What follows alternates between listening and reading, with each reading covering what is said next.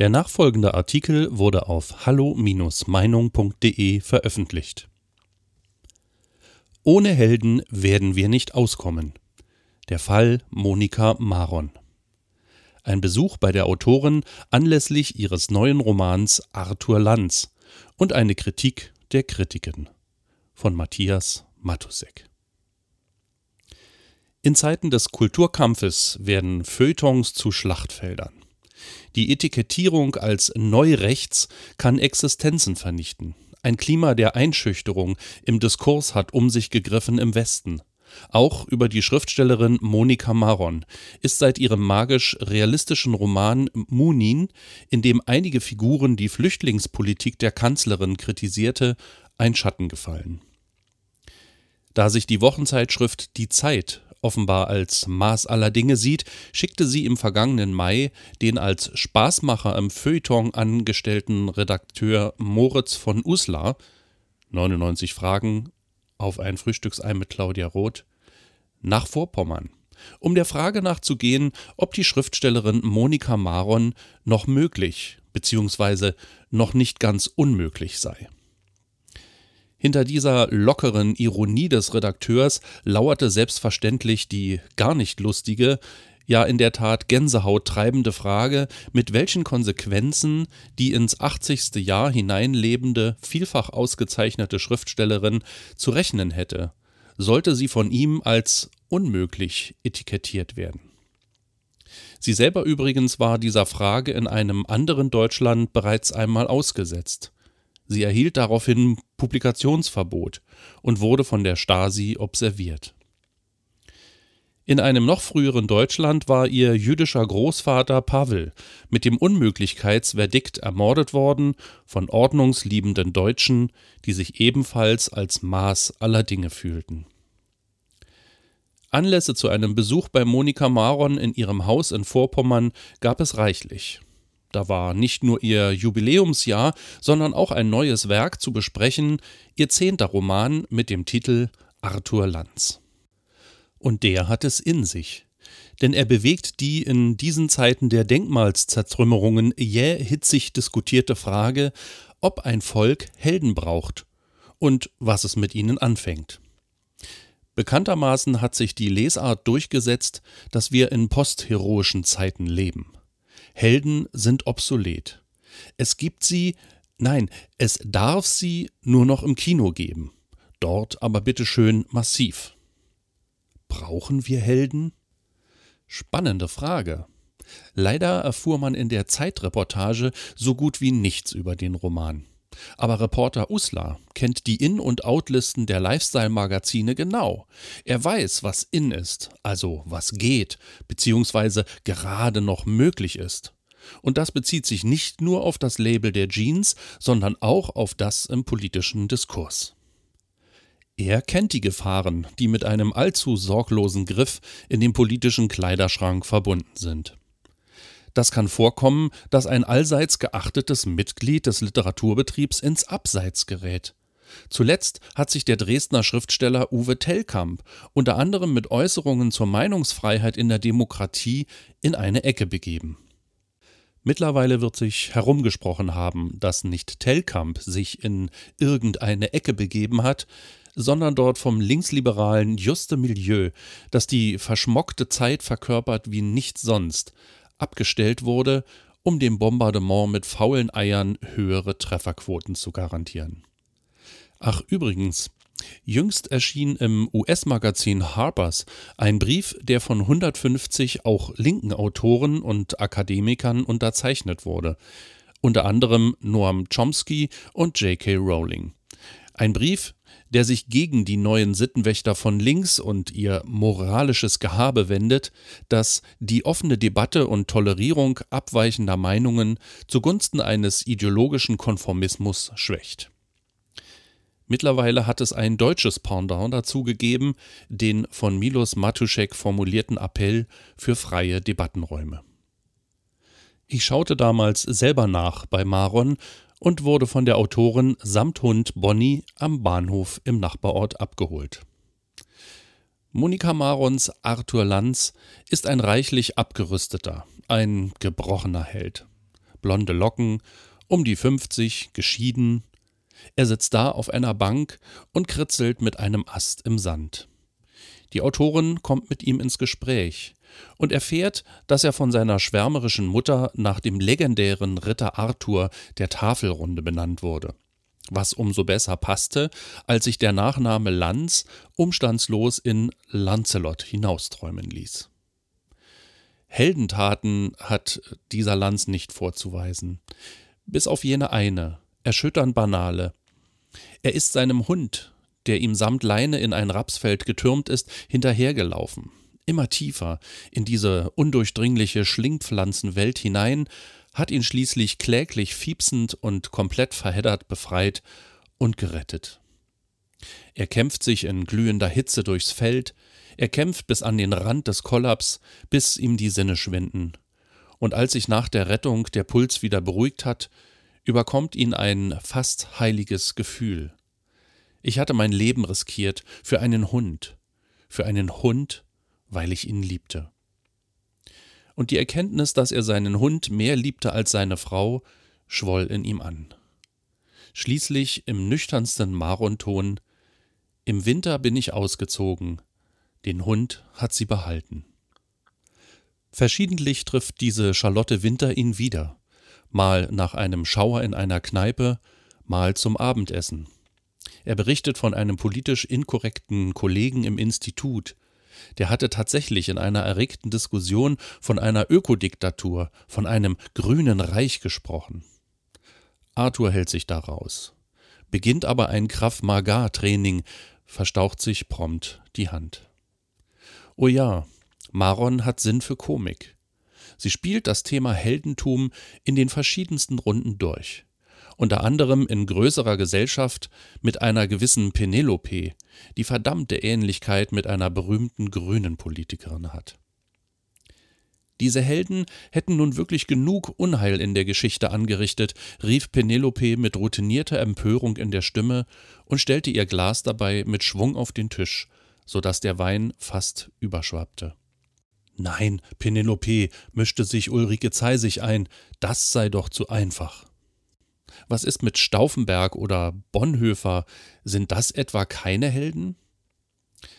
Doch die Sache wird noch komplizierter, denn jetzt kommen die Hormone ins Spiel. Penelope verkündete, sie sei jedenfalls sehr froh, in einem unaggressiven, nicht von Testosteron beherrschten Land zu leben, worauf ich mich nicht beherrschen konnte und das Wort, das bisher alle vermieden hatten, als Brandbeschleuniger in das bislang nur glimmende Feuer warf. Warum sie dann den Einzug des Islam in Deutschland so wohlwollend kommentiere, wie ich ihren öffentlichen Äußerungen habe entnehmen können. Spätestens hier, bei den bärtigen Muckibuden-Stammgästen, hätte sich unser Revisor von der Zeit einbringen können. Als Freizeitboxer. Der unlängst verkündete, mit AfD-Sympathisanten würde er nicht lange reden. Da gibt's im Kampf um das bessere Argument gleich auf die Fresse was er allerdings Monika Maron ersparte, wohl weil hier die Beweisdecke zu dünn war. Aber tatsächlich kam er mir dauernd mit der AfD und warum die hier 20 Prozent hat. Nicht der Roman, sondern Marons politische Einstellung, die von den Revisoren in der SZ bereits als auffällig bezeichnet wurde, interessierte ihn. Sie nimmt einen tiefen Zug an ihrer langen, schmalen Zigarette, die polnische Marke Pueblo, und erklärte es auch mir. Es gab hier eine Initiative gegen weitere Windmühlen. Ein Verein wurde gegründet, Manuela Schwesig war hier, es gab Vereinbarungen. Und dennoch wurden die Dinger gebaut. Mit der Allüre, ihr da unten könnt uns mal. So kommen 20 Prozent zustande. Pause. Ihr Enkel Anton ist aufgetaucht. Wir steigen hinunter zur Küche. Sie hat das Osterlamm aufgetaut, dazu werden Pfifferlinge geschnibbelt, Speck ausgelassen, Kartoffeln gekocht. Anton ist Fan von Borussia Dortmund. Sie natürlich auch. Tatsächlich ist einmal pro Jahr ein Besuch im Iduna Park fällig. Zeit für einen Gartenbesuch. Ein schönes, einfaches Haus mit Terrakotta gestrichenem Mauerwerk, zahlreiche Kirschbäumchen, ein veritabler tschechowscher Kirchgarten. Dazu Birken und Lärchen, alle selber gepflanzt, und dann der Blick übers weite Land. Das Haus gehört ihr seit 1981. Und wenn sie es in den alten Zeiten mal nicht mehr aushielt, floh sie hierher, in die Natur, in die Stille, auch in die wilden Unwetter, denn schließlich sagte sie sich, über den Himmeln können sie noch nicht bestimmen. Ein wirklich unbefangener und über ihr Werk informierter Besucher könnte mit ihr über die Schwierigkeiten beim Schreiben der Wahrheit unter totalitären Bedingungen reden. Über Flugasche, diesen so genauen und sprachmächtigen Erstling Marons, über die ideologische Feilscherei mit der Redakteurin Luise Dahren, über den richtigen, aber verbotenen Satz Bitterfeld ist die dreckigste Stadt Europas. Oder über die Sanftheit in Animal Triste und den persönlichkeitszertrümmernden Schrecken der Liebe, ein Roman, den Marcel Reich-Ranitzky als grandios bezeichnete, oder den raffinierten und eiskalten Vatermord in Stille Zeile 6, den sie selber für ihr bestes Werk hält. Er handelt vom langen Sterben und den Lebenslügen des Politkaders Bärenbaum, eine fesselnde, grimmig groteske Abrechnung mit dem SED-Funktionär und späteren DDR-Innenminister Karl Maron, den ihre Mutter nach dem Krieg heiratete und ihr Stiefvater war. Diese Autorin beherrscht alle Tonarten. Eben auch die Angriffslust und die Zweifel des Debattenromans, und das ist Arthur Lanz. Denn wer ist heute noch Held oder Heldin als Kind las sie mit Herzklopfen über die Partisanen Soja im Kampf gegen die Faschisten. Auch der Mord kann eine Heldentat sein. Sie zitiert im Buch eine Erinnerung des alten Stechlin von Fontane, dann die stalinistische Version, in die Brecht die Anekdote in seiner grauenhaften Maßnahme umgeschmiedet hat. Wer ist Held oder Heldin? Batman? Jeanne d'Arc? Die Rettungstrupps in Fukushima? Monika Maron umspielt das Thema in den unterschiedlichsten Lichteinfällen, und auf einiges hat sie einfach keine Antwort. Aber eines steht für sie fest. Wer nicht beschützen will, was er liebt, wird es verlieren. Heldentum ist für mich etwas zwischen Opferbereitschaft und Liebe. Helden sind Einzelne. Eine Heldentat ist eine außergewöhnliche Tat. Davor steht der normale, zivile Mut zu sagen und zu tun, was man für richtig hält, auch wenn es Ärger einbringt. Ach, sagt sie, es gibt die unterschiedlichsten Formen von Heldentum, und Heldenmut ist nicht den Männern vorbehalten. Ihr Arthur Lanz findet dann tatsächlich zu seiner ihm gemäßen Form des Heldentums, man könnte auch sagen zu einer Art Bekenntnis. Er ist kein Held, aber auch kein Feigling. Das ist doch schon was, sagt Monika Maron. Diese zierliche, wundervoll unmögliche, schwarz gewandete, fast 80-jährige Autorin und Heldin der Unbeirrbarkeit zum Abschied vor ihrem Haus in Vorpommern. Doch es sollte noch dick hinterhergewütet werden. Denn als der Roman die Gemüter so richtig in Wallung gebracht hatte, rückten die weiblichen Schwadronen an. Und nun entfaltete sich eines der lustigsten und sicher gänsehauttreibendsten Spektakel der Feuilletons der letzten Monate. Das stetige und unablässige Abschlachten von Monika Maron in den sogenannten etablierten Feuilletons, die sich längst nicht mehr voneinander unterscheiden lassen. Warum lustig?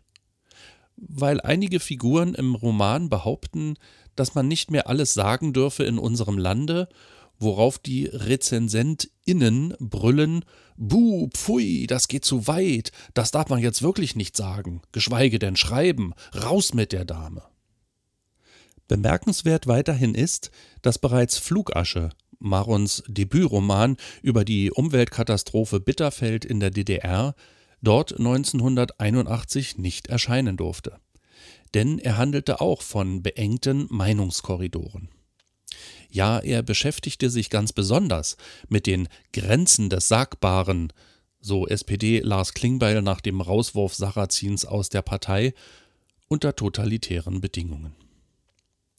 Links oder rechts. Mehr interessiert nicht. Holzhacken. Mit einem schon besorgniserregenden Nuancenverlust. Sloterdijk. In der FAS rühmt die Rezensentin, die frisch bestallte Leiterin des FAS-Feuilletons Julia Enke, zunächst die mit Flugasche 1981 ins Rampenlicht getretene Autorin als große deutsche Schriftstellerin.